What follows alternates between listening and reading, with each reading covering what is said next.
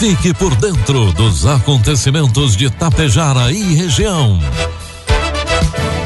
A partir de agora, Tapejara Notícias, primeira edição. Um trabalho da equipe de jornalismo da Rádio Tapejara.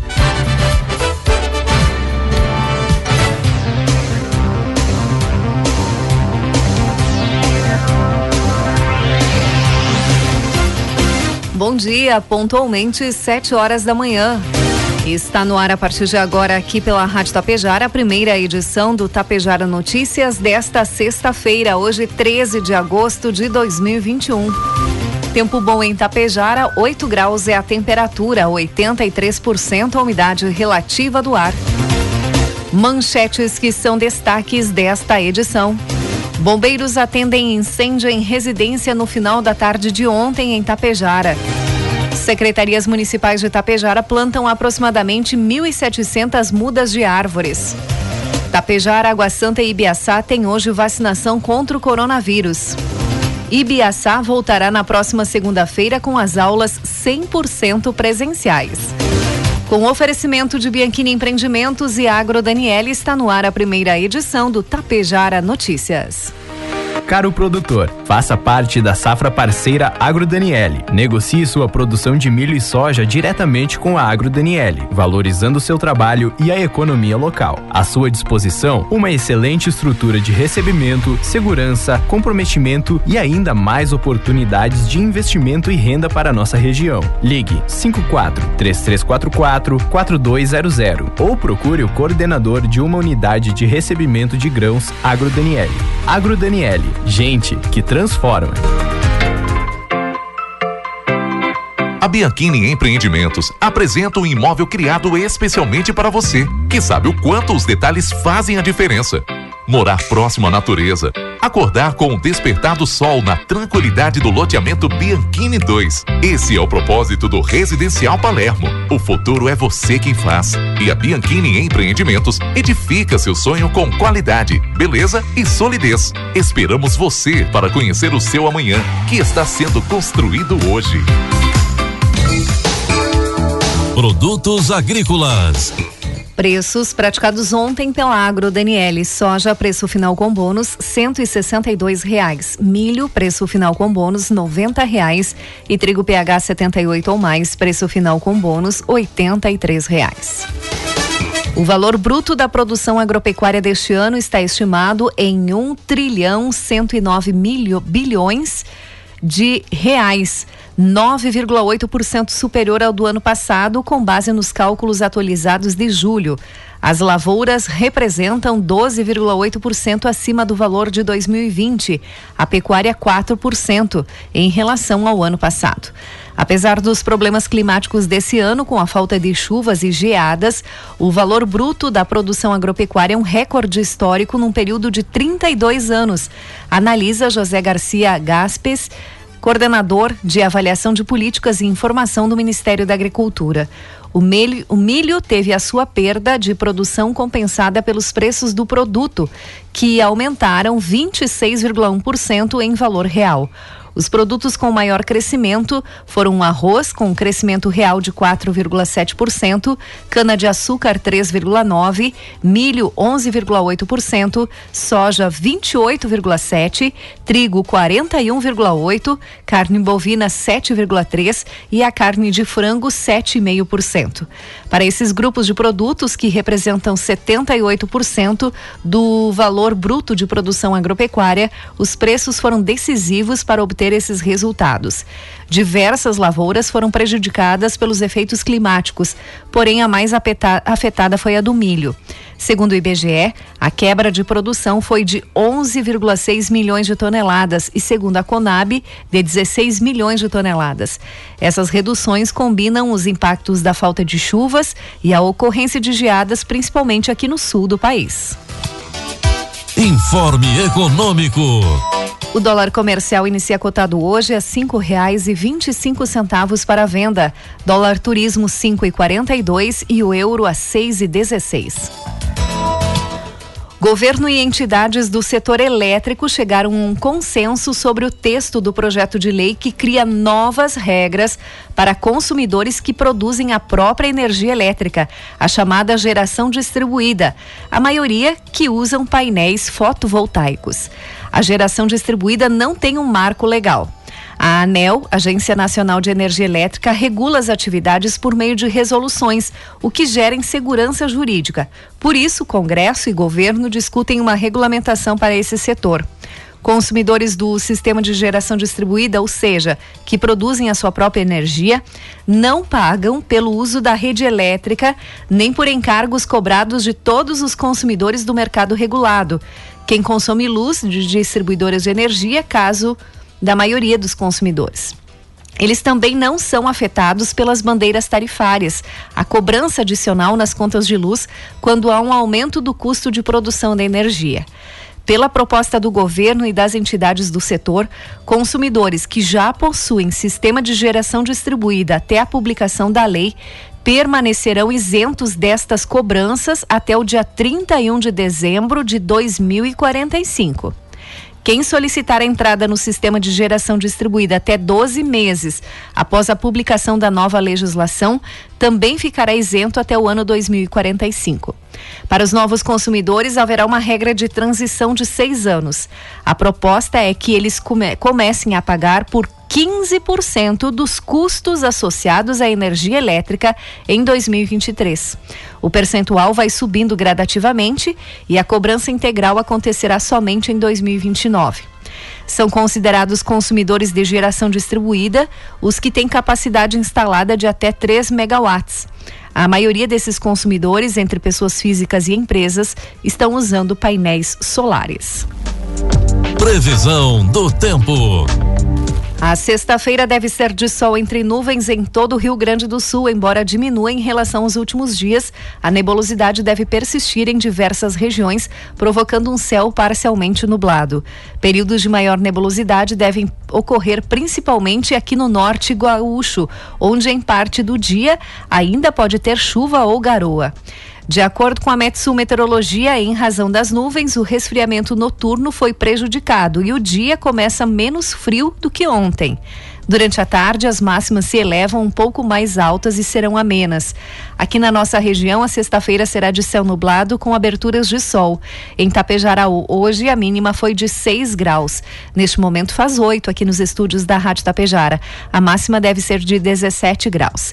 Segundo imagens do satélite, amanhã sábado teremos predomínio de sol, aumento de nuvens à tarde e instabilidade à noite, aproximadamente 2 milímetros.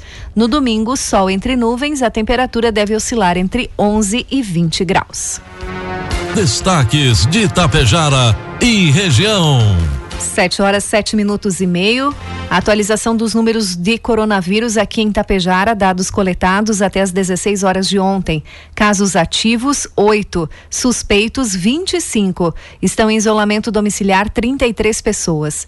55 óbitos. Positivos, 5.527. Recuperados, 5.464. Estão hospitalizadas em Tapejara três pessoas. Duas de Tapejara e uma de outro município. Uma pessoa está hospitalizada em UTI em outro município e uma pessoa continua aguardando por leito em UTI. A Secretaria da Saúde de Itapejara promove hoje, sexta-feira, dia 13, a vacinação da segunda dose contra a Covid-19 para pessoas que receberam a primeira dose da AstraZeneca até o dia 21 de maio. A vacinação acontece no Salão Paroquial das 8 às 11 da manhã e das 13 às 16 horas. Todos devem levar documento com CPF cartão SUS e também o comprovante da primeira dose. Em Água Santa hoje também tem vacinação. Será para pessoas com 22 anos ou mais. Lá em Água Santa também estão sendo vacinadas as lactantes, que são 45 dias após o parto até um ano após o nascimento do bebê. Os adolescentes de 12 a 17 anos com comorbidades, através da apresentação do atestado. A vacinação hoje em Água Santa será das 13 às 19 horas na Unidade Básica de Saúde. Lá também está acontecendo a campanha de vacinação contra a gripe H1N1 para toda a população a partir dos 18 anos. Já em Ibiaçá, hoje, sexta-feira, serão imunizadas com a primeira dose as pessoas com 24 anos pela parte da manhã, das 7h30 até as 11 horas. E à tarde, pessoas com 23 anos de idade. Será das 13 às 16 horas na Unidade Básica de Saúde. Todos devem ter em mãos o seu CPF e o cartão SUS. E Ibiaçá possui 75% da população vacinada com a primeira dose contra o coronavírus. O número foi divulgado na manhã de hoje pela Secretaria de Saúde e são referentes ao dia anterior, quando o município chegou a 3.443 pessoas imunizadas com a dose inicial do imunizante. De acordo com os números do monitoramento de imunizações Covid-19 do estado, 1.687 pessoas já concluíram o esquema vacinal com aplicação da segunda dose dose ou vacina de dose única. O número representa 35,82% da população do município. O governo de Itapejara, por meio da Secretaria de Desenvolvimento Industrial e Comercial, da Secretaria da Agricultura e Meio Ambiente e a Secretaria de Serviços Urbanos, plantou quarta-feira, aproximadamente 1.700 mudas de árvores folhosas nativas de espécies diversificadas da região na área pública próxima ao Parque Municipal Ângelo Eugênio Dameto.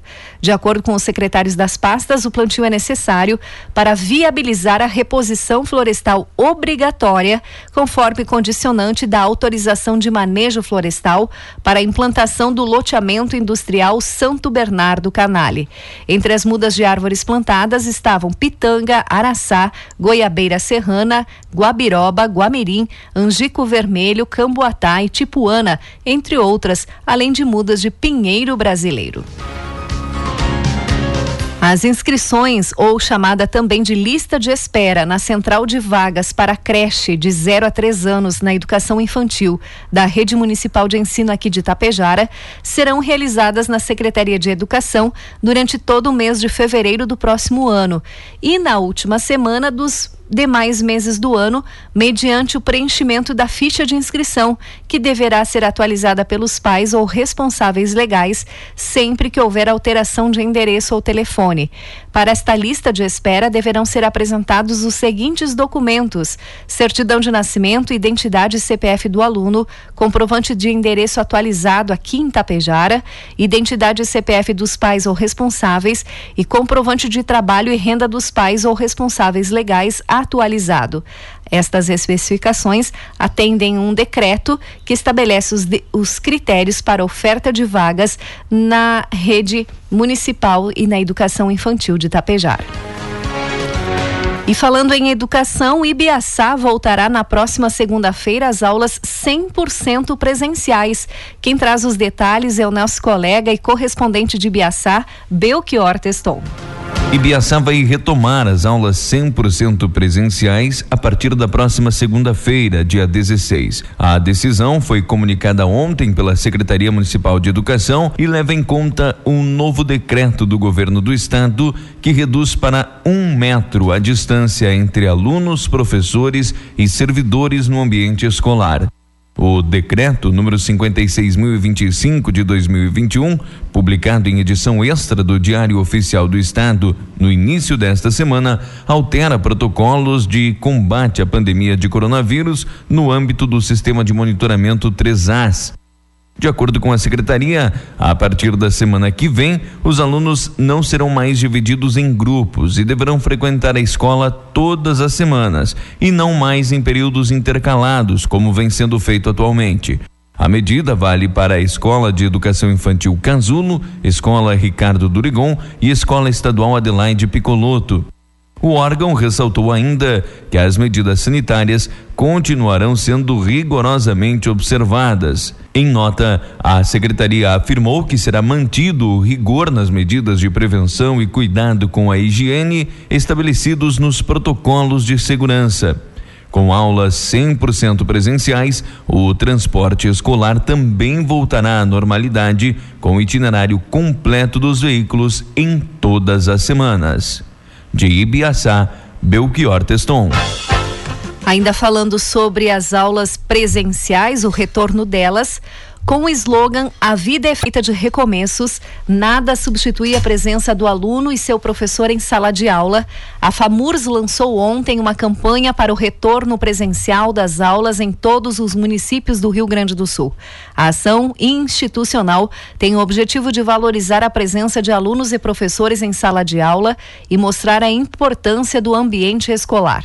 Com o avanço da vacinação na população gaúcha, especialmente em pais, avós, professores e adolescentes com comorbidades, a FAMURS entende que existe segurança suficiente para o retorno completo das aulas presenciais na rede municipal de ensino. Além disso, embora crianças possam ser infectadas com coronavírus, evidências científicas apontam que elas não são vetores relevantes da Covid. Precisamos priorizar o acesso à educação de qualidade, afirmou o presidente da FAMURS e prefeito de São Borja, Eduardo Bonotto. Pesquisas têm revelado que o nível de aprendizagem dos alunos regrediu com o ensino apenas em casa. Quanto mais tempo nossas crianças e jovens ficam longe da escola, mais retrocesso haverá para o processo educacional, sem contar o distanciamento social que já existe. Com isso, podemos observar que a escola presencial é um ambiente insubstituível e que lugar de aluno e professor é dentro da sala de aula, destacou ele. O prefeito da, o presidente da FAMURS ainda destacou que todo o cuidado com prevenção, distanciamento e cumprimento dos protocolos deverão ser respeitados para que a volta às aulas seja feita com responsabilidade e segurança. Estudos realizados por pesquisadores, tanto nacionais quanto internacionais, apontam que períodos longos sem aulas ou atividades pedagógicas prejudicam o aprendizado, especialmente de crianças e famílias vulneráveis. Dados da Unesco e da Unicef também destacam destacam que há um maior risco de abandono e evasão escolar, especialmente dos estudantes mais vulneráveis, e há prejuízos à saúde mental, levando a um aumento de 18% os sintomas depressivos, fazendo com que estudantes se mostrem mais irritados, ansiosos ou tristes. Sobre o ensino da, na pandemia, a pesquisa mostrou que 62% das crianças fora da escola têm entre 4 e 6 anos. Além disso, de acordo com pais e responsáveis, 94% das crianças ou adolescentes tiveram alguma mudança de comportamento durante a pandemia. A maioria ganhou peso nesse período, o equivalente a 56%. 44% se sentiram tristes, 38% ficaram com mais medo e 34% dos estudantes perderam o interesse pela escola. No final da tarde de ontem, por volta das 18h45, os bombeiros voluntários de Tapejara foram chamados para atender a um incêndio em residência. O sinistro aconteceu na rua 20 de setembro, fundos do numeral 148. Os bombeiros combateram o incêndio e resfriaram um botijão de gás que havia sido retirado por populares de dentro da residência e que apresentava vazamento de gás. Os bombeiros também retiraram da residência um cachorro que não conseguia sair. O animal estava com queimaduras na boca e na língua e foi encaminhado ao veterinário. Foram utilizados aproximadamente mil litros de água para o combate às chamas e a casa ficou com danos de grande monta, segundo informações dos bombeiros voluntários. Agora 7 horas 17 minutos e meio. 8 graus é a temperatura, 82% a umidade relativa do ar. Encerramos por aqui a primeira edição do Tapejara Notícias. Outras informações durante a programação da Rádio Tapejara. Às 12h30 tem a segunda edição. A todos um bom dia e uma ótima sexta-feira.